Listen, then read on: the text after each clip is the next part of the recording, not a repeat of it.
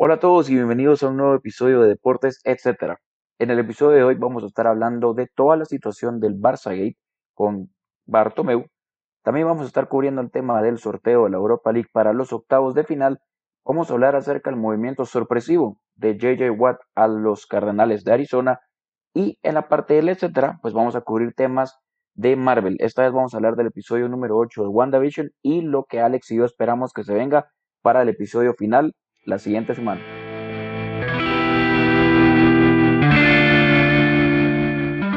Bueno, Diego, eh, vamos a empezar hablando esta semana acerca de un nuevo capítulo en la crisis institucional que vive el Barcelona, el llamado Barçagate, en donde, entre todas las cosas que ocurrieron, eh, Bartomeo, Josep Bartomeo fue arrestado y, bueno, fue puesto en libertad el mismo día, pero eh, para todos los que no saben, nuestros amigos de fútbol en mesa, en la mesa, perdón, eh, pues hicieron un buen resumen acerca de lo que sucedió. Eh, se los voy a leer para que estén enterados de cuál es la situación, porque es un poquito complejo, la verdad. Eh, vamos a ver. Pues básicamente el escándalo se trata porque directivos del Barcelona fueron acusados por la cadena SER de eh, difamar a, propios directivos del club y a, otros y a jugadores como en Messi en este caso, ¿verdad? Messi, eh, que hace poco salió pues a dar declaraciones de que estaba inconforme con la directiva del Barcelona y que ya se iba a ir, pues este nuevo caso de, o este nuevo escándalo parece que viene solo a confirmar que, que tenía razón, ¿verdad? De que el ambiente en el club ya está demasiado deteriorado como para que él siga y si este tipo de ataques vienen por parte de la más alta directiva, entonces está, está en todo su derecho de querer irse de, esa relación tóxica, ¿verdad? No sé qué pensás vos, Diego. Sí, totalmente de acuerdo con lo que decís. Eh, poco a poco, cuando a medida que va avanzando la temporada, creo que hemos entendido un poco más a lo que decía Messi al principio, que Muchas personas decían que tal vez era solo por lo deportivo, que era por dinero, que era por cuestiones de impuesto que les cobran ahí en España, pero creo que sí tiene mucho que ver a lo que él decía, que mucha gente no le creyó, incluido yo, que era por la situación del club. Siempre se ha sabido que pues con Bartomeu no ha sido la mejor gestión posible, contrataciones millonarias, el club prácticamente en, ha pasado números rojos durante toda su gestión. Entonces uno sí se pone a pensar y a decir, bueno, pues de repente no hay ningún problema para Messi porque le pagan, porque gana o cosas así. Pero cuando ves estas cosas es muy difícil para un jugador estar conforme con alguien así porque es el presidente de tu club. Entonces, como que obviamente creo que se le incluye en la parte deportiva a, a lo que decía Messi al principio de la temporada, pero esto del Barça me parece patético, es que es totalmente absurdo. Imagínate como vos, como vos decías, la palabra que usaste es perfecta, tóxico. ¿Qué tan tóxico tiene que ser el ambiente ahí para que contrates a gente para hablar mal de tus propios jugadores? Es que ¿cómo, cómo te atreves a hacer eso? ¿Me entiendes? Es como que yo empiezas ahorita a contratar a gente para que hable mal de vos en, Twitter o en Facebook o en Instagram, como para que yo te empuje a irte del podcast o te empuje a, a, no sé, a pelearte, ¿me entendés? Como que tú seas el malo, así Alex es el malvado. Es lo que pienso que, quieren, que querían hacer. Entonces, que lo hagan eso dentro de tu propio club es absurdo, es patético. Eso se escucha, pero en cuestiones de política, ¿me entendés? En, Por ejemplo, en la política tan ridícula que se vive en todo el mundo, uno escucha esas cosas, pero no en un club deportivo, o sea, así. Qué lamentable, la verdad, qué patético. Y, y escuchar que es, pues, o sea, sí es cierto, porque uno escucha rumores, ¿no? Y a veces uno se las cree, a veces uno como que no tiene muchas pruebas y pasa como un rumor, pero cuando ya te arrestan o te detienen es porque realmente pasó, pues, o sea, sí está decepcionante. Sí, definitivamente. Y yo definitivamente no creo que sea correcto hacérselo a ningún jugador, pero encima todos estás hablando del estandarte y el mejor jugador de la historia de tu club, una persona que te ha dado tantas alegrías y que con el que estás viviendo la época dorada de tu club. Y venir a hacerle eso a una persona como Messi no solo es extra patético porque se están rebajando un nivel de, de ahí sí que es insultar a las personas a sus espaldas, ¿verdad? O decirles cosas, hablar cosas de personas a sus espaldas, sino que encima todo se lo está haciendo a una persona tan importante como él. Y definitivamente tiene toda la razón de, de haber dicho todo lo que dijo y dar la entrevista y todo. Y uno empieza a decir, bueno, en, su momento hay muchas personas que, como vos decías, que lo tacharon un poco dramático él, ¿verdad? Pero si te pones a pensar, definitivamente no viene, esto no viene desde hace un par de meses, pues esto no... La campaña de desinformación y de desacreditación supongo que viene desde toda la gestión de, de Bartomeo, ¿verdad? No creo que sea ahorita, hace tres meses que pasó y entonces dijo Messi, no, ya me voy. Messi de plano que ha de saber que no, no estoy seguro si él sabía o tenía la evidencia concreta, pero estoy seguro que él, estando en el entorno, estando dentro, oye los rumores, oye los chismes, oye todo y dice, estas son las personas de arriba, pues eh, seguramente estos son ellos diciendo cosas para que yo me, para que me vaya o para hacerme menos o para eh, que cobre menos o no sé, sea la o para poder seguir siendo presidentes ellos y así, ¿verdad? Sea cual sea la motivación. Entonces, Sí, es, un, es patético. Esa es la palabra que, que, vos decís, es la palabra correcta. Es patético porque no le haces esto a un jugador así. Eh, el Real se peleó con, con Cristiano Ronaldo al final de, que, de su tiempo ahí, pero nunca dijeron nada. O sea, lo dejaron ir. Dijeron, bueno, gracias por tu tiempo, gracias por tus goles, gracias por tus títulos, eh, gracias por tus 100 millones que nos dieron por vos de regreso. Y ahí se acabó la historia, ¿verdad? No has oído nada malo de él ni nada, ¿verdad? Y el Real tiene historia de no finalizar bien sus relaciones con, las, con sus superestrellas o con sus eh, jugadores legendarios, pero nunca hemos oído que se rebaja esto, ¿verdad? Entonces, eh, la mejor manera de escribirlo es patético, creo yo. Exacto, sí, lo que acabas de decir es totalmente cierto, porque es diferente a, no sé, tantas cosas que pueden pasar mal en un club, que pase esto es de otro nivel, porque como vos decís, o sea, si se lo están haciendo a alguien eh, no sé, incluso no me sorprendería que él hiciera esto con otros candidatos a la presidencia, por ejemplo, ¿verdad? O ahorita que hay tres candidatos que entre ellos hagan este tipo de cosas, no me sorprendería ni un poquito, pero se lo estás haciendo al jugador que te dio todo, o sea, antes el Barcelona siempre ha sido un buen equipo, claro, pero antes de Messi no eran el equipo que son ahora, no tenían las Champions que tenían antes, no tenían eh, la diferencia con títulos contra el Real Madrid era muchísimo más grande. Él llegó a cambiar todo eso. Entonces, ¿por qué vas a querer hacer algo contra él? ¿Me entendés?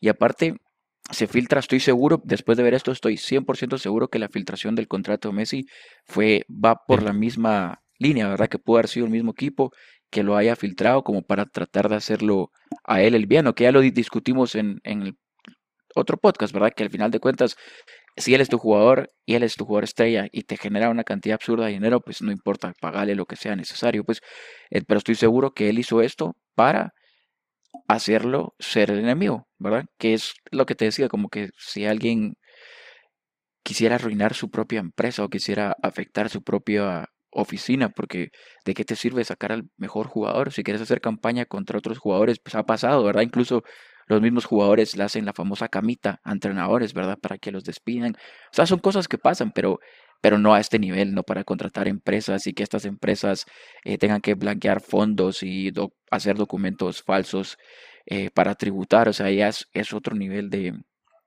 no, no de estafa, pero es otro nivel de, eh, ¿cuál sería la, palabra? Como que de... Sí, entiendo lo que decís. ajá, así como que de es patético, es como peri en inglés. Sí. Eh, Ajá, algo así.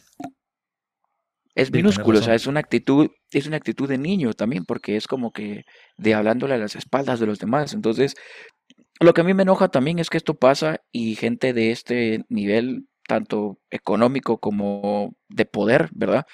Muy rara vez van a parar a la cárcel, cárcel, pues, o sea, no van a estar con la gente que de verdad está ahí por, no sé, eh, robar, asesinar, eh, cosas así, ¿verdad? Porque la cárcel, que la, como la, la, pintan, sino que esta gente, pues, creo que siempre con su dinero y con sus influencias paran en otros lugares o en otros establecimientos o paran saliendo de la cárcel. O sea, ahorita ya vimos que lo, lo agarraron, pero ya salió bajo fianza. Entonces van a seguir la investigación, obviamente, pero ¿a qué van a llegar? ¿Será que van a llegar a algo? ¿Van a llegar a castigarlo o no? O sea, no sé, solo es totalmente patético y creo que en este tipo de cosas clubes como el Barcelona no deberían de estar en los titulares del mundo por situaciones como estas. De verdad que no. No, definitivamente.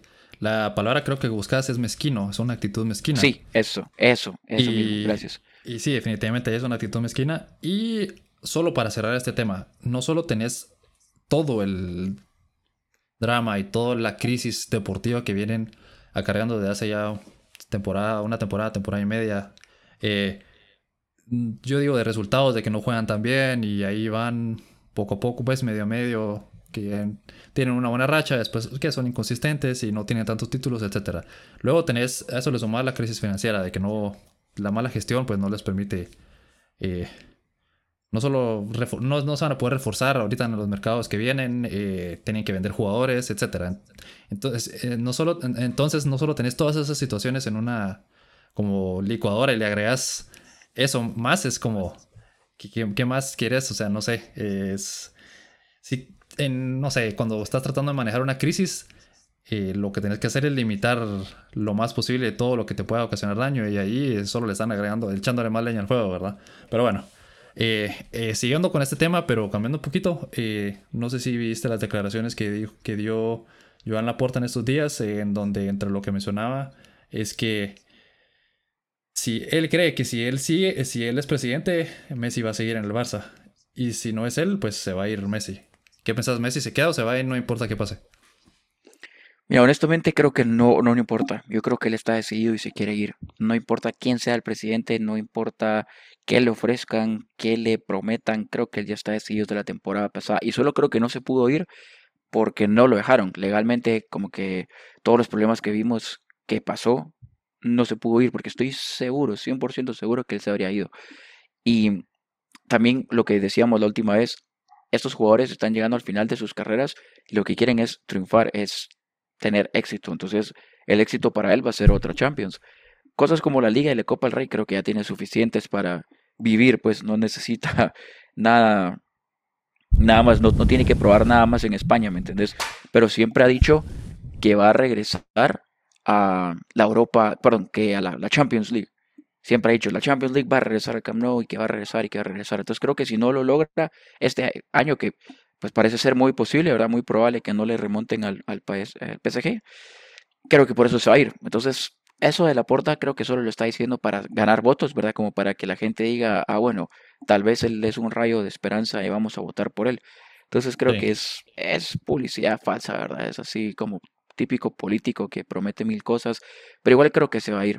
Igual también creo que jugadores como Messi y al dinero no les importa tanto porque, pues, imagínate la cantidad de negocios que tiene él, la cantidad de contratos que tiene por su imagen también, la cantidad de dinero que tiene invertido. Creo que se puede ir a otro club a ganar menos, pero que tenga más oportunidad de ganar, que pasar otra temporada sufriendo en el Barcelona, que lo ataquen por todo, que la pase mal. Entonces creo que, creo que sí, pase lo que pase, yo lo veo afuera el otro año.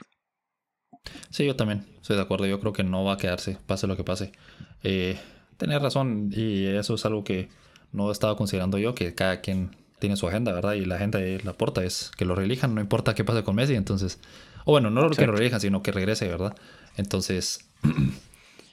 sí, es probablemente una estrategia como publicitaria y política para intentar decirle a la gente, bueno, si votan por mí, Messi se va a quedar y todo va a seguir igual. Y... Pero no, tenés razón, yo creo que Messi se va a ir del Barcelona a final de temporada, solo hay que ver a dónde va a ir a parar, ¿verdad? Y como mencionabas hace un momento de que él no se pudo ir porque le bloquearon la salida, ese es otro gesto también de mala fe hacia un jugador como él, ¿verdad? Obviamente no querés que se te vaya nunca un jugador tan bueno como Messi o como Cristiano o lo que sea, pero es una la manera en que sucedió es otra muestra más de la mala gestión, de todo lo que estamos hablando hace un momento y un gesto de muy mala fe hacia Messi, ¿verdad? Hacia alguien tan importante. Entonces, sí, definitivamente eh, creo que para este, a este drama todavía le queda mucho. Todavía hay mucho por donde jalar, mucho. mucho, mucho que ver. Entonces, vamos a estar actualizándolos a todos, ¿verdad? Con las próximas semanas a ver qué pasa con Bartomeo también y con los otros directivos que fueron arrestados. Como decís, yo no creo que vayan a estar, no creo que vayan a ir a la cárcel. Lo que sí probablemente les van a pasar es que van a tener una sentencia y se los van a como conmutar, algo así, ¿verdad? pero, sí. Pero sí, no, ellos no, ese tipo de personas nunca tienen repercusiones por sus actos, desgraciadamente. Entonces, eh, sí, es un tema interesante y vamos a, a, estar actualizando todos en las siguientes semanas con todo lo que suceda. Entonces, bueno, Diego, vamos a ir a nuestra primera pausa por hoy y cuando regresemos vamos a seguir hablando del fútbol europeo y vamos a hablar acerca del sorteo de la Europa League.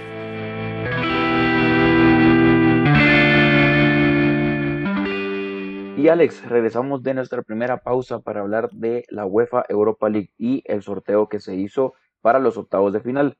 Sorpresa, sorpresa. Pasó justo lo que dije que no quería que pasara, lo que esperaba que no pasara. El Manchester United contra el Milan. Creo que es el único partido atractivo. Vamos a repasarlos rápidamente. El Ajax va contra el Young Boys. El Dinamo Kiev va contra el Villarreal. La Roma va contra el Shakhtar Donetsk. El Olympiacos contra el Arsenal.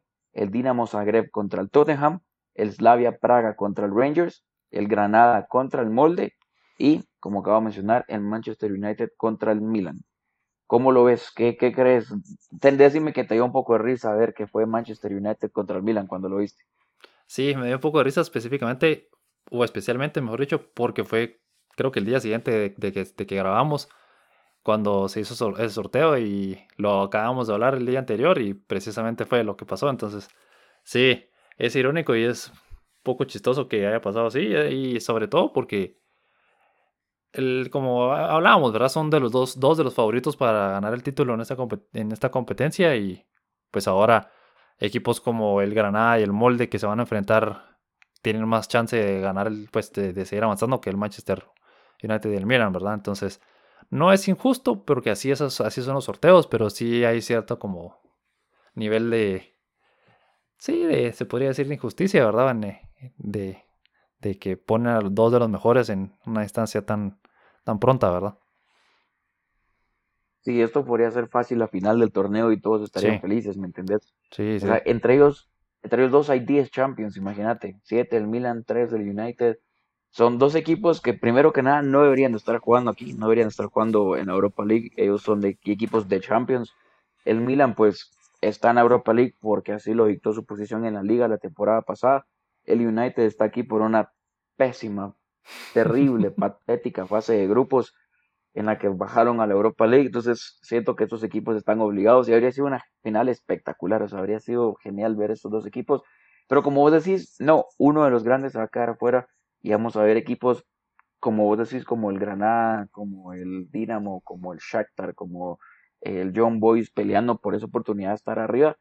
Pero, si te soy muy honesto, siento que los partidos a como yo los veo, sí los veo muy favoritos a los equipos, o sea, a un equipo no veo nada parejo, así como que digo, uff, esta es la más difícil de, decir, aparte del United contra el Milan, ¿verdad? Tal vez la que más acerque es el Slavia Praga contra el Rangers, porque creo que el Rangers, por más que esté invicto en la, en la Liga de Escocia, siento que el nivel escocés obviamente no es el mejor comparado con las grandes ligas, ¿verdad? Por eso es que están jugando en Europa League. Pero creo que ese es el único que tiene como que un símbolo de interrogación ahí de qué va a pasar, ¿verdad? Podría ganar cualquiera. De lo contrario, creo que es muy obvio a mi parecer, ¿verdad? Quiénes van a pasar. Por ejemplo, el Ajax contra el John Boys, pongo de favorito al Ajax. En el Villarreal contra el Dinamo Kiev, pongo a favorito el Villarreal. En la Roma contra el Shakhtar, pues obviamente el equipo italiano. En Arsenal contra Olympiacos, al equipo inglés, aunque el Arsenal es experto en decepcionar a sus aficionados y al el mundo del fútbol, entonces ahí puede pasar cualquier cosa. El Tottenham, por ejemplo, debería ganar el Dinamo Zagreb el, y en el último partido que sería el Granada contra el Molde, para mí el equipo español debería ser superior al Molde noruego. Por lo mismo de las ligas, ¿verdad? Porque comparando al Granada que juega con equipos grandes y muy buenos, pues el Molde es lo mejor que puede ofrecer Noruega, entonces como que te da esa idea un poco más clara de quiénes son los favoritos y quiénes van a pasar. Pero viendo este sorteo y viendo cómo están, ¿crees que crees lo, lo mismo? O sea, ¿crees que los favoritos son muy, muy favoritos o si crees que puede haber de repente ahí una sorpresita o algún equipo, así un caballo negro? Yo creo que el, único que sí podría dar la sorpresa es el, Olympiacos contra el Arsenal, por lo que mencionabas hace un momento, que el Arsenal tiene esa tendencia a eh, ahogarse, a choke con equipos inferiores, entre comillas, ¿verdad? Y en este tipo de, instancias y de, competencias, entonces sí podría ser que... Creo que ese es el equipo que más veo yo así como que se podría, podría dar la sorpresa, ¿verdad? El batacazo. Y de ahí el resto de equipos, tal vez el molde, porque el Granada sí es mejor definitivamente, pero digamos que es uno de los más débiles, entre comillas, ¿verdad?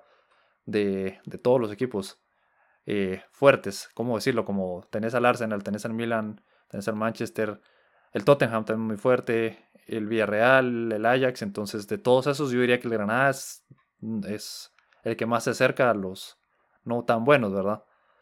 Entonces tal vez podría dar la sorpresa al molde, pero el que más veo yo que está en peligro de ser sorprendido o de o del equipo que va a dar la sorpresa es el Olympiacos. Sí, sí, igual, la verdad es que es lo único que veo que podría pasar. Y, y ahora hablando ya del plato fuerte, el United contra el Milan, ¿cómo lo ves? Porque ah, platicábamos igual antes y he visto en internet que dicen que el Milan no está en la mejor racha, que empezó muy bien y ahorita está bajando un poquito. Por ejemplo, hoy a día que grabamos este podcast, el Milan empató 1-1 contra el Udinese. Em, o sea, se está alejando de la cima. El Inter podría ganar el partido que tienen pendiente e irse arriba, muchísimo más arriba de ellos. El United, igual a hoy que grabamos el podcast, empató 0-0 contra el Crystal Palace, un partido que lamentablemente vi porque perdí 90 minutos de mi vida en un partido tan aburrido, un equipo sin ideas, sin ambición, sin ganas de hacer nada. Te juro que yo juego mejor en, en partidos de futeca que tenemos aquí en, Guatemala, en una chamusca, como les decimos aquí, hay más ganas de meter gol, ¿me entendés? Es más alegre. Este fue patética, el ataque del United ha sido patético. Desde que ellos, un dato curioso, desde que ellos alcanzaron la cima de la Premier League, han jugado 10 partidos. De esos 10 partidos han empatado 7 y ganado 3. Y el Manchester City ahora ya le sacó una ventaja de 15 puntos. Sí, ya. Imagínate. Y eso de que el City no pierde. Creo que los dos equipos vienen en una muy mala racha. Sí, y, aparte el City viene en la mejor racha de su historia. Entonces, obviamente, ningún equipo que esté abajo de ellos puede ayudarse cuando estás jugando contra uno de los mejores Manchester Cities en la historia. Pero visto esto, ¿cómo ves esa eliminatoria? O sea, ¿cómo ves el United contra el Milan? ¿Cómo ves ese, ese duelo de titanes? Por todo lo que mencionas, lo veo parejo. Y tal vez parejo en el mal sentido, porque los dos vienen de tener. Los dos vienen en declive, se podría decir. Eh, el Milan todavía podría. Todavía queda bastante, y si le gana, bastante liga y si le gana al, al Inter, pues, pues, todavía ya se mete de lleno a la pelea por el título. El United y el resto de la Premier League, que no es el City, pues ya no tiene posibilidad de ganar, creo yo.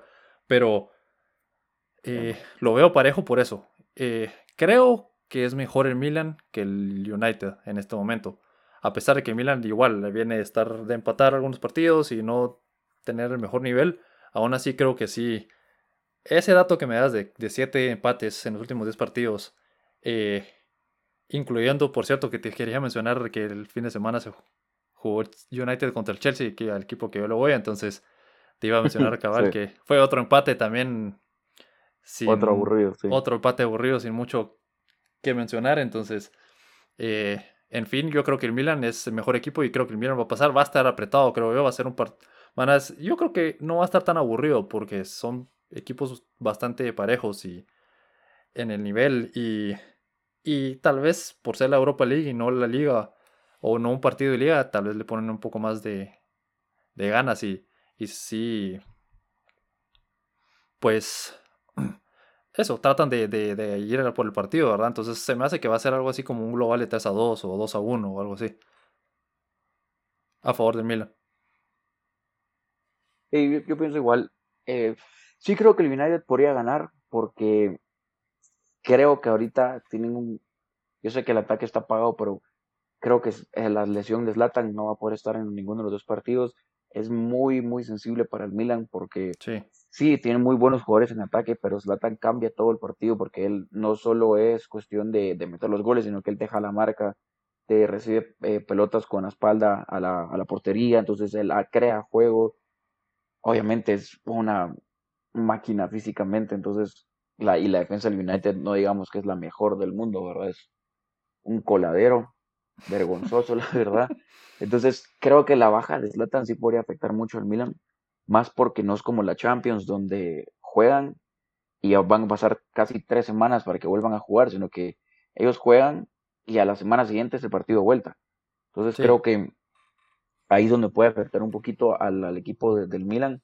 Y como vos decís, es un partido lamentablemente parejo, porque ambos están mal, pero creo que sí puede tener muchísimos destellos de, de emoción, porque este tipo de partidos no son de los que son normales, por así decirlo, que terminan 1-0, 2-1, 3-1, sino que estos o es una serie súper aburrida, sin goles, sin ataque, y que pasan 0-0, 1-1 y pasa el gol de visita, o es una serie explosiva que terminan 3-2 el partido de ida y 4-3 el de vuelta, cosas así, ¿me entiendes? Entonces creo que, creo y espero que vamos a ver la segunda versión, o sea, la versión alegre, por así decirlo, con muchos goles, y me voy a atrever a decir que va a pasar el Manchester United. Siento que tiene mejor opción para revertir esa, esa mala racha, y creo, creo de verdad que tiene un equipo un poquito más sólido eh, desde la media cancha para arriba, porque como digo, en defensa es un coladero, entonces creo que está bien que reciban dos goles, pero mientras metan tres, cuatro, la situación se puede aguantar. Entonces creo que esa es la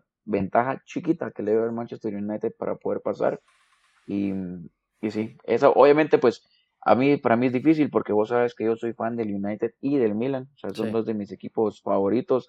Me encanta. Por eso es que estaba tan molesto porque dije los dos podrían llegar a la final y qué alegre sería o, a la semifinal, yo qué sé, pero no en octavos de final. Entonces voy a tener que ver a uno de ellos irse y como vos decís, voy a tener que ver al Granada contra el Molde jugar y que uno de ellos dos pase. Entonces va a estar complicado. Pero igual creo que quien pase estos dos va a ser un serio candidato para ganar el torneo, porque sí creo que cualquiera de los dos son muy capaces de ganarle a cualquiera de los demás grandes, eh, como no sé, como el Ajax, el Villarreal, la, la Roma, el Tottenham el Arsenal, ¿me entendés? Creo que sí son equipos que pueden hacerle frente a cualquiera y, sí, creo que el campeón podría salir de esta, de esta llave. Sí, sí, es cierto, podría ser el campeón de, podría salir el campeón de esta llave y, sí, yo también creo que, yo creo que va a ser una mezcla de lo que decías de los dos escenarios, entre un partido muy aburrido y un partido con bastante goles, yo creo que va a ser un buen partido pero con pocos goles. Algo así como bastantes llegadas por ambos equipos y de vuelta, pero pocos goles y como te decía hace un momento, yo creo que va a ser como un global de de 2 a 1 o 3 a 2, tal vez puede ser que un partido, la ida sea un empate y la vuelta sea 2 a 1 a favor del que gane, ¿verdad? Entonces, eh, algo así lo veo yo, porque como decís, y, esto siempre pasa no solo en el fútbol, sino en todos los deportes, creo yo, que tenés estos partidos entre equipos que son muy buenos entre, en, en el papel, ¿verdad? Y siempre paran siendo o aburridos o paran siendo partidos en donde un equipo es demasiado superior al otro, como sucedió en el Super Bowl hace un par de, hace un mes, mes y medio, eh, que en el papel se miraba excelente y al final, pues los Buccaneers dominaron completamente. Entonces, eh, sí, se me ocurre con finales de la Champions y así, ¿verdad? Que miras el, el, el partido, eh, en el papel el duelo y decís, ay, qué interesante, y al final van haciendo 4-1, 3-1, lo, lo que sea, ¿verdad? Entonces sí, yo creo que o, va a ser, va a ser un, muy un partido muy parejo y, y sí va a estar entretenido, pero va a ser como 3-2, 1, 2-1 o algo así en el global. Sí, vamos a ver qué, qué, pasa, va a estar entretenido. Y si querés, antes de irnos una pausa, vamos a hacer un pequeño pronóstico para después regresar a escuchar lo que dijimos. Te voy a decir los partidos y me decís quién crees que pasa. Ok el Ajax y el Young Boys. El Ajax. Yo digo Ajax también. ¿El Dinamo Kiev o el Villarreal? Mm, el Villarreal, creo yo. Yo también Villarreal. La Roma y Shakhtar Donetsk. Ah, fíjate que aquí no sé qué tan buen equipo es el Shakhtar, la verdad, pero como que me da un poco de duda ahí con la Roma, pero pero vámonos a ir por la por la fácil y yo digo que la Roma. Va, yo en esta digo Shakhtar para ver. Ah, ¿Qué tal? En Olympiacos contra el Arsenal. Ah, yo creo que el Olympiacos va a dar la sorpresa. Yo también. Confío en que el Arsenal va a decepcionar a todos. Yo creo que el eso es también una... y el Tottenham. Perdón, que te... sí, yo creo que el Tottenham en este, pero yo creo que eso es una muestra también de que ninguno de los dos nos cae bien el Arsenal también, también que digamos entonces. Sí. sí, que mejor si se van antes. Y en esta yo también digo el Tottenham, creo que van a pasar. El Manchester United contra el Milan. Bueno, yo dije Milan. Muy bien, yo digo Manchester United. El Slavia Praga contra el Rangers. Yo creo que el Rangers va a seguir con su buena temporada en Europa League. Yo también confío en Stevie G y su equipo, así que creo que van a pasar eh, el Rangers. Y por último, el Granada contra el Molde. También veo el Granada pasando. igual confío en los españoles. Entonces, con esto vamos a ver qué tal. Vamos a escucharlo cuando ya se terminen las fases para ver qué tal nos fueron los pronósticos. Y con esto, ¿qué te parece si nos vamos a una pequeña pausa antes de regresar con el tema de JJ Watt y los Cardenales de Arizona?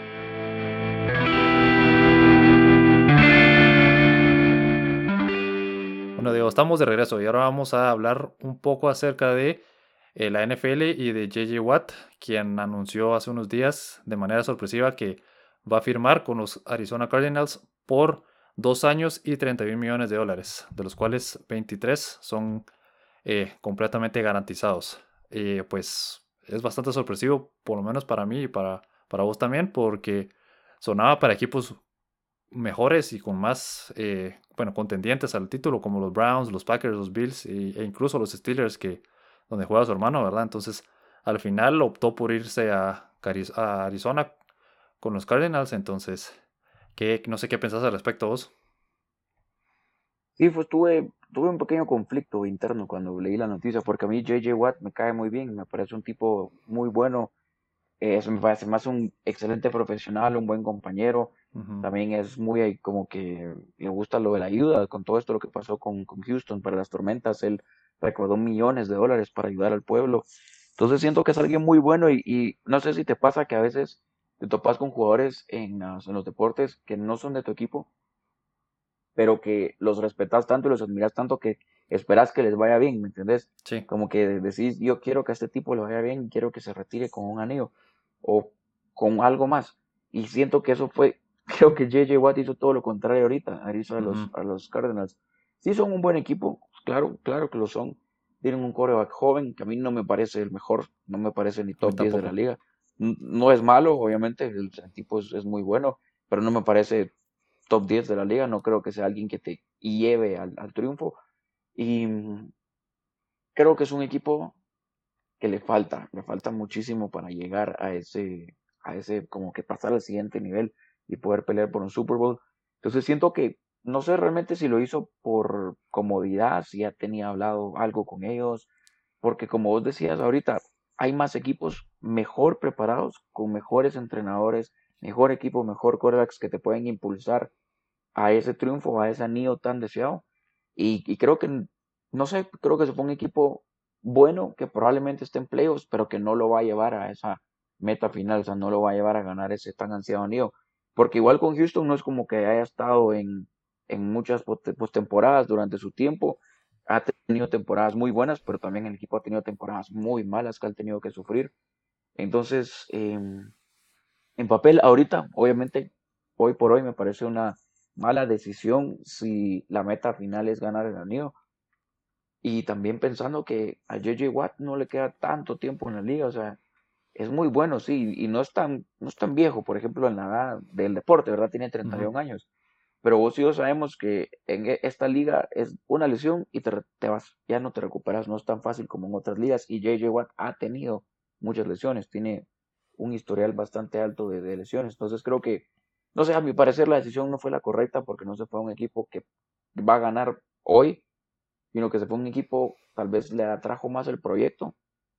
Entonces no sé realmente qué, qué pensar, estoy un poco en, pleito. Necesito verlos jugar primero, ¿me entendés? Necesito saber que le pueden dar una oportunidad porque si no creo que, que va a ser un desperdicio. No sé qué, qué pensás vos. Sí, yo estoy de acuerdo. Y yo la primera impresión que tuve cuando vi la noticia fue que optó por más dinero. Eso fue lo que yo saqué de todo esto. Que o definitivamente los Packers y los Bills o los Browns, tal vez, no sé si los Steelers, pero todos estos equipos estoy seguro que le han, le han de haber ofrecido algo, ¿verdad? Pero se me hace que haber sido algo así como un año y unos 15 millones o 12 millones por contratos de un año por 12 millones por ahí, ¿verdad? Eh, y entonces se me, ocurre que el único equipo que le ofreció es la cantidad que él quería o que se acerca a lo que él estima que es justo para él, fueron los Cardinals. Y la verdad es que sí es un contrato, no digamos que es tan grande, pero sí es considerable eh, viendo el nivel que ha tenido J.J. Watt en las últimas dos temporadas, tres temporadas y no ha estado jugando tan bien. Siempre es pues una fuerza en el campo, pero no, no ha sido determinante, no ha sido el mismo jugador que, que ganó múltiples veces eh, el Defensive eh, Player of the Year. Entonces, esa es la primera impresión que tuve, que ah, dijo, bueno, me están, me están dando bastante dinero los Cardinals, es un equipo relativamente bueno, eh, les faltaban algunas piezas en defensa, entonces parece que es una buena elección. Y también tal vez el clima influye un poco, ¿verdad? Entonces, esa es la primera impresión que tuve. Y la segunda es que él había dicho, pues, no sé, no, no, entiendo por qué irte a un equipo que está jugando mal para ir a un equipo en donde, si, si tenés mejores ofertas de equipos que son mejores, no sé por qué ir a un equipo que no es tan bueno. Pues, si estás tan cerca del final de tu carrera, como ya lo mencionaste vos bien, ¿verdad? Eh, ¿Por qué no solo optar por ir a un equipo bueno y, y tratar de ganar una nieve, ¿verdad? O tratar de ayudar a que, a que lleguen, porque creo que los Cardinals no, eh, no están a una sola pieza de llegar al Super Bowl, como ha sucedido con otros equipos antes, que están a una pieza, un, no sé, un receiver o un defensa o lo que sea para poder llegar al Super Bowl. Eh, los Cardinals no están ahí todavía. Eh, yo creo que, como decías, Kyler Murray es, un buen quarterback, pero tiene muchas limitaciones y tal vez esto es un poco, no sé cuál es la palabra, una opinión bastante pues fácil o, o, aburrida, pero la estatura creo que no, no le ayuda, la verdad. físicamente creo que no es lo suficientemente grande como para va a durar. si al final de la temporada pasada estaba casi que jugando con una pierna, creo yo, y en fin, yo creo que no era el equipo. Hubiera preferido verlo en los Packers o en los Bills, que los dos fueron equipos que llegaron a, los juegos de conferencia de, su respectiva conferencia. Entonces, creo que hubiera, tenido, hubiera sido mejor ahí en uno de esos dos equipos. Sí, yo pienso exactamente lo mismo, porque hemos visto muchas veces que los jugadores, cuando ya están así en el borde de su carrera o allá a punto de terminar, o ya saben que tal vez no son los mismos que entraron a la liga hace 5 o 10 años, buscan el triunfo, más porque hay jugadores así como, por ejemplo, Pat Mahomes, que puede vivir el resto de su carrera sin esa presión de ser el talento especial sin anillo, ¿me entendés? Porque es una lástima ver a tantos jugadores tan grandes, tan buenos y decir, sí, pero no gano nada. O sea, imagínate, hay tantos jugadores que se me ocurren como en el béisbol, Ken Griffey Jr., uno de los mejores en la historia, aclamadísimo por todos, admirado por muchos, y ves esos números y decís, wow, qué espectacular, Salón de la Fama, y le buscas campeón, cero. Te vas con Dan Marino, por ejemplo, uno de los mejores quarterbacks en la historia también. Dan Marino te iba a mencionar. Visto por muchos como el de los mejores, pues, o sea, top 5 de la historia.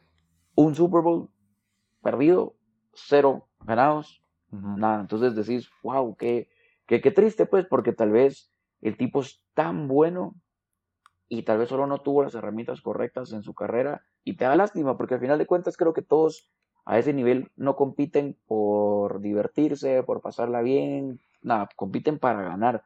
Hay algunos obviamente que buscan el, gran contrato y después bajan su nivel, pues eso ha pasado mucho, pero creo que la gran mayoría de gente o deportistas a este nivel, considerando lo difícil que es llegar a este nivel, buscan ganar. Y más JJ Watt, que es un competidor de alto nivel. Y estaba viendo lo de sus contratos porque quería ver también si iba a hacer un cambio en su vida. El, dinero, ¿verdad? Y ponete, el primer contrato que firmó cuando lo draftearon fue cuatro años y 11 millones de dólares. Que está bien para empezar, o sea, viéndolo comparado con los demás, no es nada mal. Pero luego firmó una extensión de seis años y 100 millones de dólares, que tuvo garantizados más de 52 millones. Entonces decís, bueno, el tipo no es pobre, pues, ¿verdad? No es que haya pasado una carrera ganando el salario mínimo. Entonces decís, bueno, tal vez sí fue el equipo que más le ofrecía dinero, pero en este tipo de cosas, pienso yo siempre, es fácil hablar, ¿verdad? Es fácil estar atrás del, del micrófono y hablar, pero yo siempre me pongo a pensar que si yo hubiese sido profesional, después de tanto tiempo, después de ganar ya dinero, ser inteligente con mis inversiones, cosas así, ¿verdad? Siempre pienso, yo me a un contendiente un equipo que yo sé que puedo llevar mi talento, llevar mi experiencia y puedo cambiar la filosofía de ese equipo y puedo cambiar el entorno del equipo y podemos ganar. Y si me ofrecen, como vos decís, equipos como los Packers que estuvieron a un partido del Super Bowl o los Bills que estuvieron a un partido del Super Bowl, irme con ellos probablemente lo habría hecho. Pero como decís, también hay muchos factores que pudieron haber afectado ahí. El proyecto que les ofrecieron, las prácticas que pudo tener con los entrenadores, con eh, la gente del equipo, la directiva, cosas así, ¿verdad? Porque realmente no sabes y no se entera hasta muchísimo después, pero hoy la opinión que tengo es esa, creo que no se fue al equipo correcto para darle el anillo, se fue un buen equipo, pero no el mejor. Sí, sí, yo estoy de acuerdo, la verdad es que em, sí, con lo del dinero, también no, no veo yo, eh, con todo lo, no solo le sumas los contratos que ya tuvo, sino todo lo de que hay ingresar por otros medios, derechos de imagen y todo eso, eh, supongo que hay ya tener, mm, hay de valer más de 100 millones de dólares. JJ Watt. Entonces, sí. no, el dinero no creo que sea un factor. Bueno, no sé. Como decís, tal vez hay otros factores que le interesaban más de, de estar en Arizona que en un lugar frío, en un lugar en el norte, así como Buffalo, ¿verdad? Que es un mercado chiquito, no sé.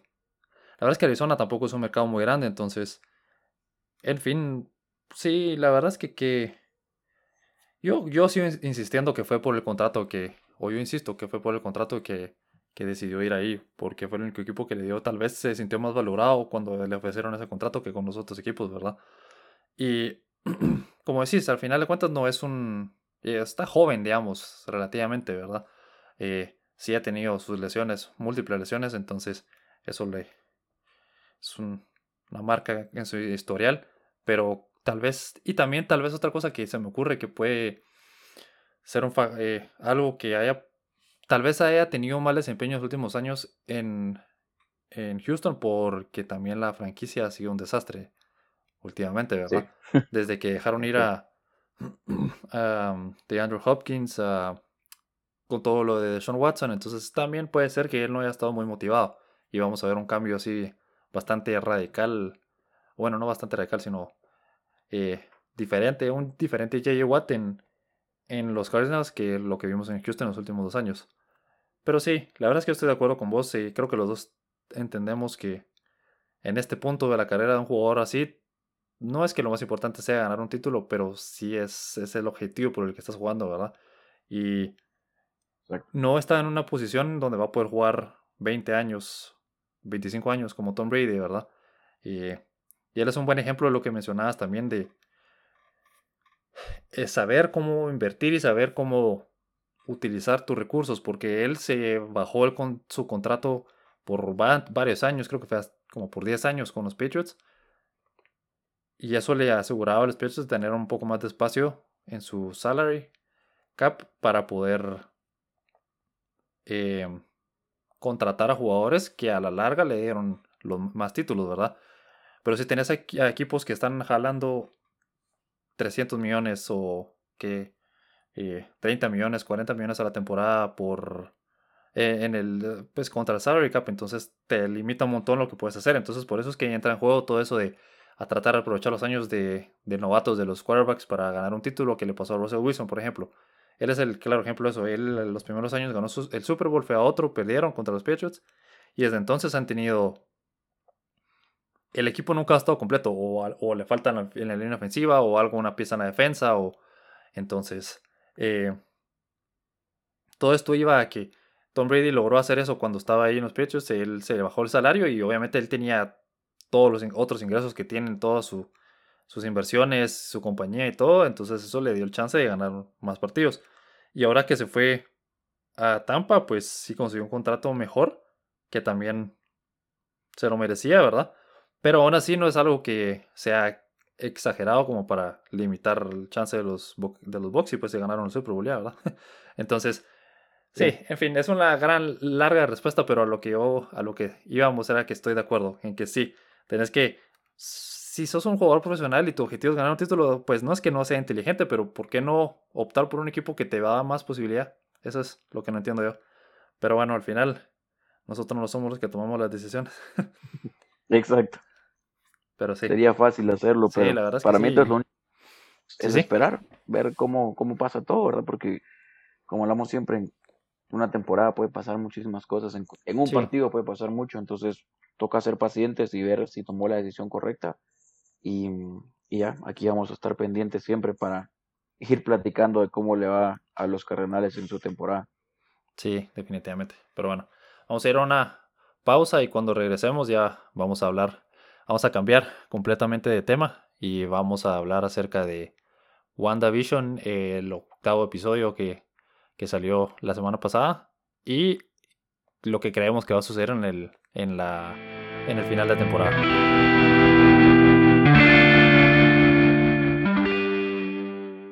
Bueno, Alex, regresamos para el último segmento de hoy y vamos a hablar todo lo que ha estado pasando en WandaVision. Ahora ya tenemos hasta el episodio número 8, 8 de 9, así que estamos muy cerca del final. Muchas teorías, muchas cosas que han pasado y muchas cosas que pueden pasar todavía. ¿Cómo ves todo vos? ¿Qué crees que va a pasar? ¿Qué esperas de este episodio? ¿Crees que van a poder cerrar todas las incógnitas que tenemos o crees que van a dejar un par de cosas ahí pendientes? Pues yo creo que de la historia principal, pues sí van a cerrar más de algo.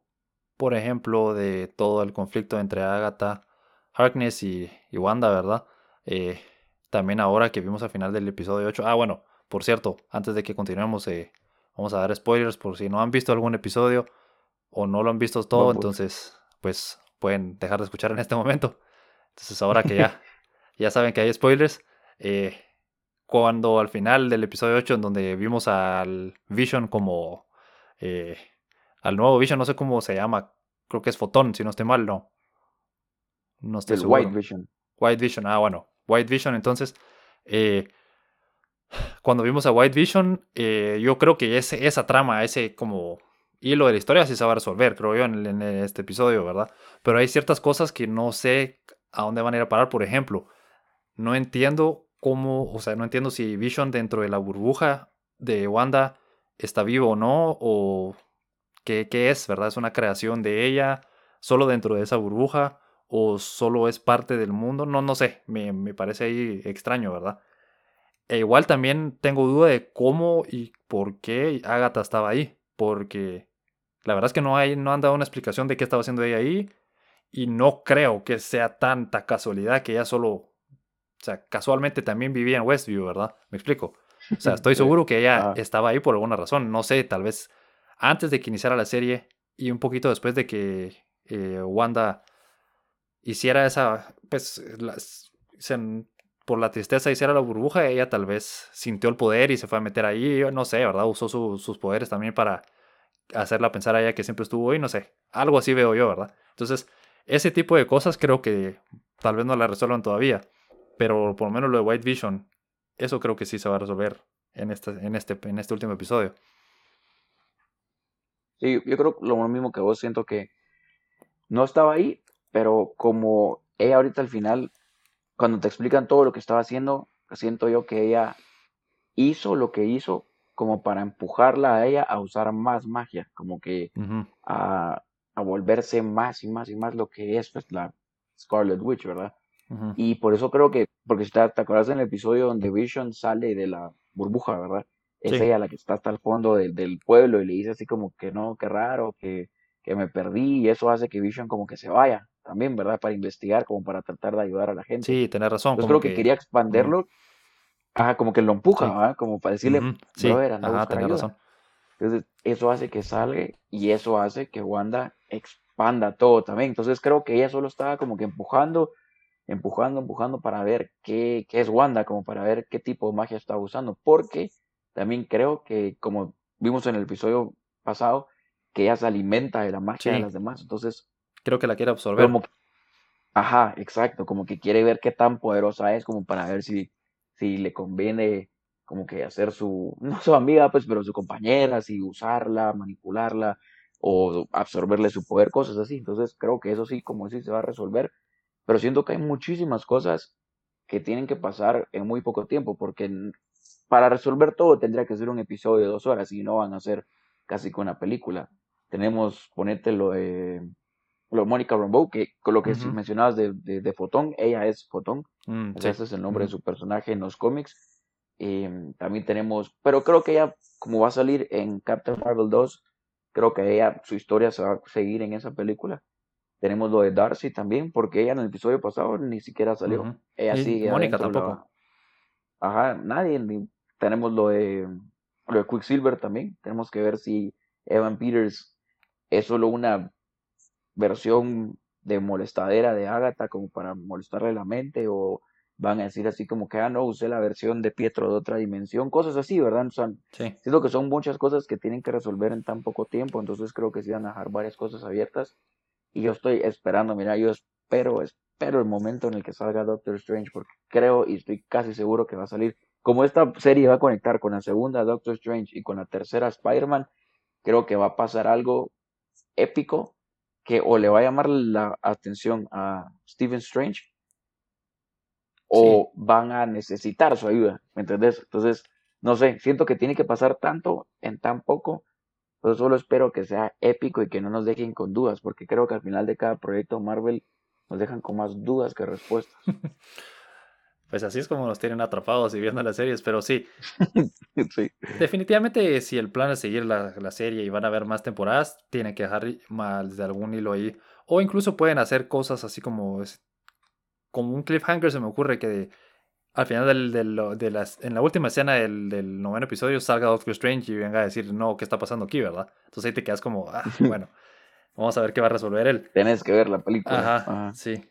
Entonces, em, y a mí, eh, específicamente hablando del episodio 8 ahora, eh, me gustó bastante el concepto lo, del episodio de... Fue básicamente la, la historia de, de de Wanda, pues. Es, eh, sí, eso, fue la historia de ella, ¿verdad? Ese el episodio era básico, ese era el concepto de este episodio, darnos una idea de por qué está haciendo lo que está haciendo, cómo eh, ella llegó a ser lo que fue y em, sí, darnos a entender cuáles son sus motivaciones al final de cuentas.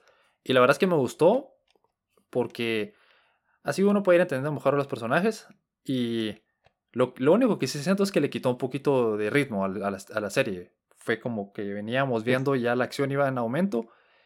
Eh, iba pues hacia el clímax que va a ser el noveno episodio y le bajó un poquito pues como que de, la nada nos metieron una, una eh, historia de, un origen del personaje que fue como un poquito desorientador pero sí la verdad que me gustó ver el me gustó también la, que nos dieron la explicación de qué pasó con Vision, de que realmente estaba muerto y de que no fue que ella se lo robó, sino que es una mentira, ¿verdad?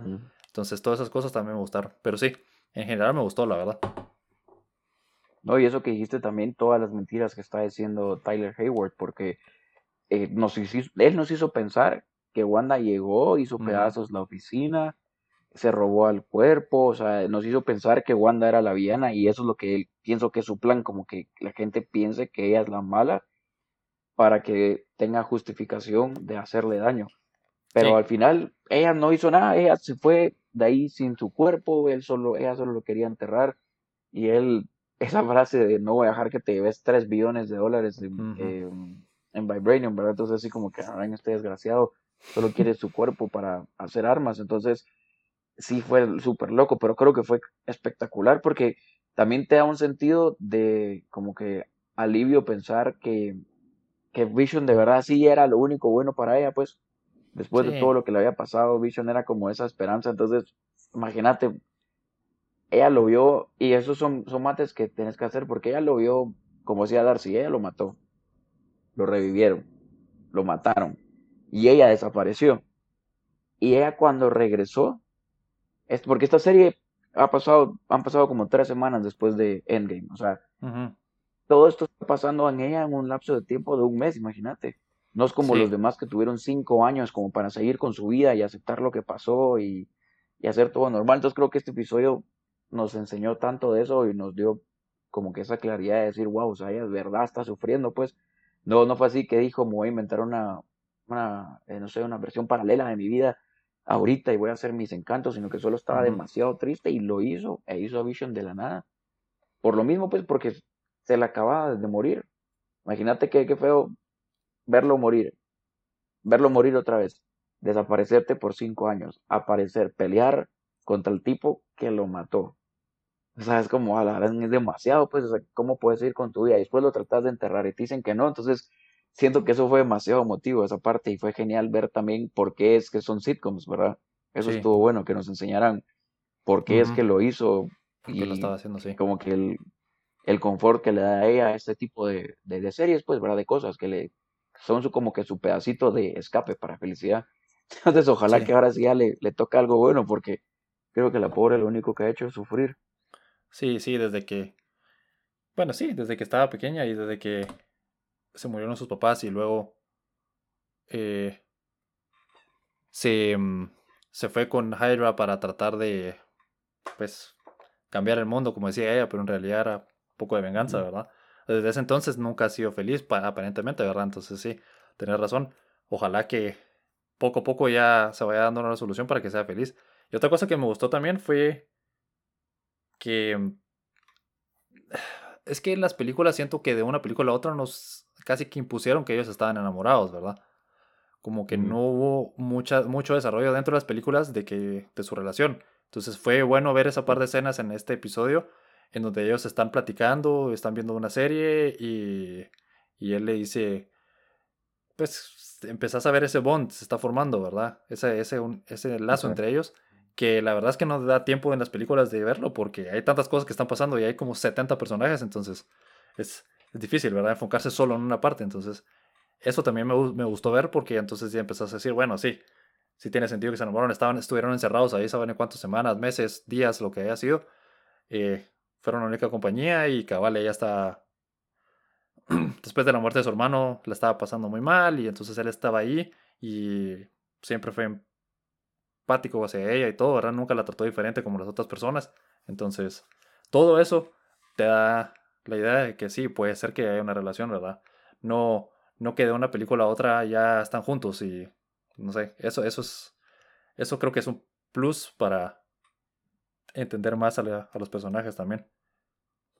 Sí, eso es cierto, buen punto, porque no te da tiempo de verlo, así como lo de Hulk y Natasha, por ejemplo, que de repente en Age of Ultron había chispa y después él se va y aparece con Thor, entonces como que nunca desarrollan esa historia de amor tampoco. Y tenés razón, porque ellos aparecen así un poquito más enamorados en esa película, entonces estas tomas como que sí te van a pensar que le da ese sentimiento más grande de decir, wow, de verdad estaban enamorados, pues, o sea, de verdad querían estar juntos, entonces hace todo más triste, porque al final, eh, lo que yo pienso es que Westview va a tener que no desaparecer la, la ciudad, sino como que la, el hex que tiene ella hecho ahí, porque mm, pues tiene que terminar. ¿Y qué va a pasar con Vision? ¿Va a desaparecer?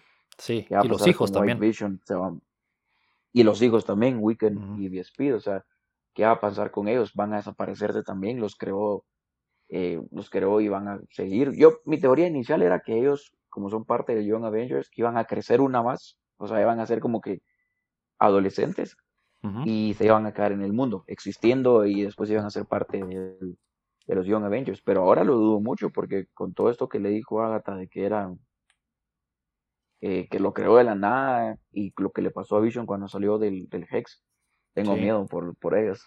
no sé qué les va a pasar.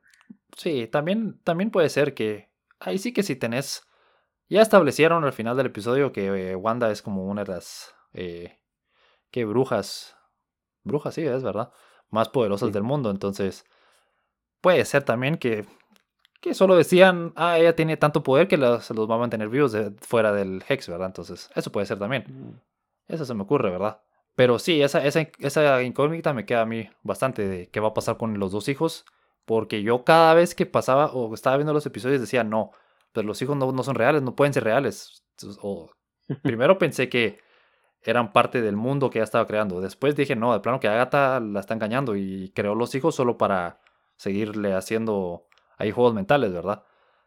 Entonces, ahora que ya dijeron que sí los creó, de la, o sea, sí creó la vida, como dijo eh, Agatha, entonces ya me queda la duda de qué va a pasar con ellos. Y no creo, como vos decís, que... Bueno, yo sí creo que van a sobrevivir de alguna manera, ¿verdad? Creo que los van a mantener vivos, así como alguna Sí, alguna No necesita mucha explicación para mantenerlos vivos, creo yo.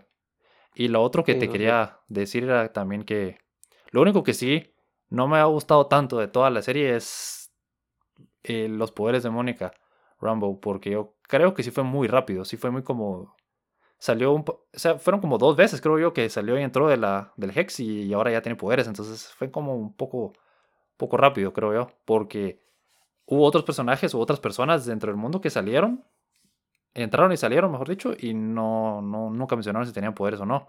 Entonces, no sé. Sí, también siento que lo tenían que hacer para que, porque es una buena explicación de lo que de lo que ella pasó, o sea, de su personaje, pues, porque cómo más iban a inventar que, que tuviera poderes, ¿me entendés? O sea, como que sí lo, lo tratan de meter bien desde el principito cuando ella, porque pasa y sale. Pues ahí ha pasado dos veces.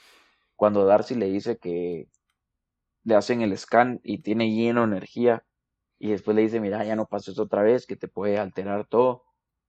Entonces, em, creo que sí, lo como que tiene un poquito de sentido cómo lo hicieron y también creo que lo hicieron, como te digo, para usarlo de excusa, pues así como que usaron la excusa perfecta para crearla como la, la, superheroína que es. Porque los demás, bueno, por a pensar, ¿quién más ha entrado y salido? El, el chavo que parecía cuidador de abejas, él solo entró, porque ya no, ya no salió. Y mm, de ahí importantes de la serie, solo Darcy ha entrado y no ha salido. Y según está leyendo yo también, como que van a explicar bien por qué ciertas personas como Mónica activan ese como gen, por así mm, decirlo.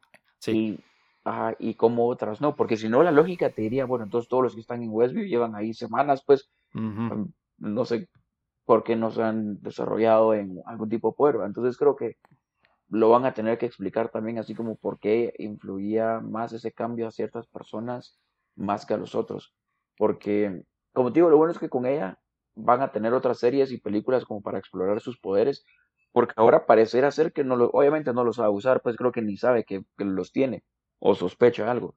Entonces, eh, creo que van a tener que explorarlo eso con las demás series y películas. Y por eso es que querían hacerlo ahorita también, como para ya tirarte que tiene poderes y desarrollarlo en las demás. Y tal vez en las demás explicarte un poquito más de por qué pasó, pues, por qué fue ¿Y por qué solo ella? ¿Por qué no todos los demás? Sí, eso estaba pensando yo también, que puede ser que ella tenga algo dentro de su, de, dentro de ella, pues dentro de su ser que, que se, se haya activado. Tal vez es como, es una mutante, tal vez o algo así, y no lo tenía activo o algo así, va, por ejemplo. Entonces, esa es la explicación que a mí se me ocurre que pueda ser la más viable, ¿verdad? Que algo tenía ella dentro de ella y se activó cuando pasó por la barrera, ¿verdad? Del, de la burbuja, del Hex. Entonces, vamos a ver cómo lo resuelven, ¿verdad? Porque esa es otra duda que me queda eh, de la serie. Esa, esas son como las, más grandes, ¿verdad? Eso que va a pasar con Vision, los Visions, eh, con los hijos y qué está pasando con Agatha, ¿verdad?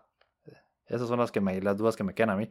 Yo creo que no se va, como decía, no se va a resolver todo, pero sí por lo menos un par de cositas ahí va. Sí, yo creo que con que nos contesten las primeras o las más grandes, o sea, obviamente tienen que darle fin a la, a la historia de Wanda y Agatha, y también creo que a lo de Vision, porque después en qué otro proyecto lo pueden desarrollar, sino que tendrían que esperar mucho tiempo, ¿me entiendes? Entonces, creo que por eso lo van a tratar de como que cerrar ahorita, terminar las grandes incógnitas y pues obviamente, como dijimos, dejarnos picados con las demás para ver, porque toda la gente que está viendo WandaVision va a querer ver Doctor Strange 2, entonces va a hacer que la gente vaya al cine, ¿me entiendes? O sea, los va como que a, aprender, porque igual ahorita todas las entrevistas que ha estado haciendo Elizabeth Olsen están desde Londres, desde el, set de Doctor Strange 2, entonces va a servir también como publicidad para la película, dejarlo abierto para que la gente vaya a ver esa película también. Sí. Pero creo que sí vamos a tener un final muy, muy épico, la verdad. Sí, sí, definitivamente. Y lo último que te iba a decir de este episodio, que estuvo, a mí me, o sea, estuvo chilero ver eh, el final del episodio, estuvo, me, me gustó, que como que ella explota y es, eh, pues, no, le, Agatha le dice que es la Scarlet Witch, ¿verdad? Entonces, eh, estuvo, me, gustó, pero no es por nada, pero yo sentía que ya, ya lo sabíamos todos, pues eso ya estaba bien establecido, ¿verdad? Entonces, no sé, no sentí que fuera una gran revelación porque, primero que todo, en todas las películas sale vestida de, de escarlata, entonces yo pensé que ya era bien sabido que ella era ese personaje. Luego, en el resto de la serie está disfrazada, eh, bueno, en, el episodio de Halloween está disfrazada de Scarlet Witch, entonces también es como, bueno, otra, te están diciendo que es ella, y al final ella dice, dice, eh, tú sos Scarlet Witch, es como, pues sí, ya lo sabía, ¿va? Entonces, pero bueno. No es tan importante, pues, pero no sé, como que eso fue la primera reacción que yo tuve en ese momento. Dije, pero yo ya sabía que era ella, va. Pero bueno. En fin. Pero también, ¿Mm? a pensar que somos nosotros, pues. O sea, sí. sabemos quién es ella por el, por el nombre y por la historia, por los cómics. Pero ponerte a pensar a alguien que no haya visto cómics, no haya seguido la serie, como que tal vez no, no sabe. Porque realmente en todas las películas nunca le dicen a ella Wanda the Scarlet Witch. Siempre es Wanda Máximo. Entonces, igual, que, igual que con Pietro, nunca es Quicksilver, es, es Pietro, ¿verdad? El, el que corre, pues.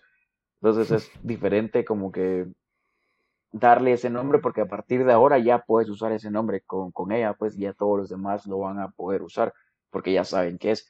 Pero nosotros, sí, nosotros es obvio, es como decir, bueno, obvio que es ella, pues, pero porque lo sabemos, pero los demás no creo que, que lo, lo, sepan. O ponete Weekend en, en, Speed, sus hijos.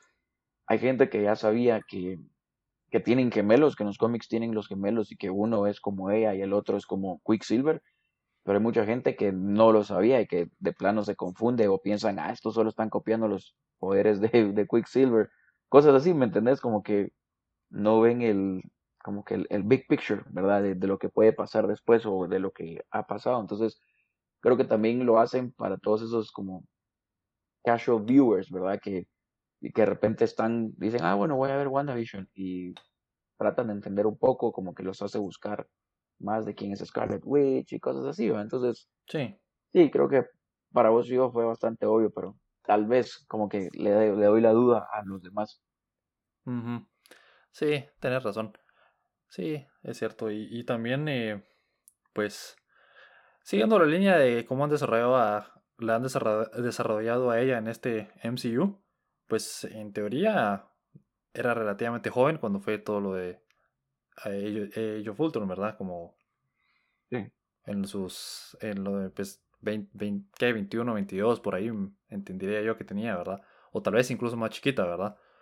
Entonces, tiene sentido que nunca, que digamos que ahora ya tiene unos 25, 30, entre 25 y 30, pues ya pueden decir así como, ya es ella en su máximo potencial, ¿verdad? Entonces, sí, Sí, entiendo, como que hay una línea, una progresión y entonces ya está llegando al punto donde ella se está volviendo la persona que va a ser, ¿va? Exacto. Algo así. algo así lo veo yo también. Algo así. Pero sí, tenés razón. Bueno, entonces vamos a estar pendientes de qué pasa en el último episodio y en las otras series que se vienen y vamos a estar discutiéndolo siempre aquí en Deporte, etcétera. Así es, así que no se olviden de seguirnos en las redes sociales para estar pendiente de todos los episodios que subamos eh, nos pueden seguir a nosotros, estamos como deportes, etcétera, punto podcast. En la descripción van a poder ver el Instagram personal de Alex y mi Instagram personal también. Si nos quieren hacer preguntas, comentarios, cualquier tipo de feedback es totalmente aceptado. Y no se olviden darnos follow en Instagram, darnos like en Facebook. Y como les digo, cualquier tipo de comentario es totalmente aceptado. Así que gracias a todos por su tiempo otra vez esta semana y nos vemos la otra semana.